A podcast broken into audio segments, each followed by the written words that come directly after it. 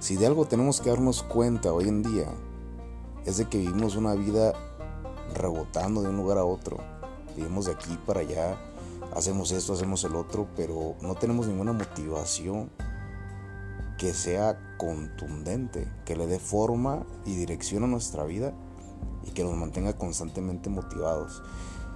Así seas doctor, así seas maestro, ingeniero, licenciado, lo que quieras, aparte de lo que hagas, tienes que tener un proyecto en mente, algo que digas, lo voy a lograr y que sea ambicioso. Para lograrlo necesitas una mentalidad correcta.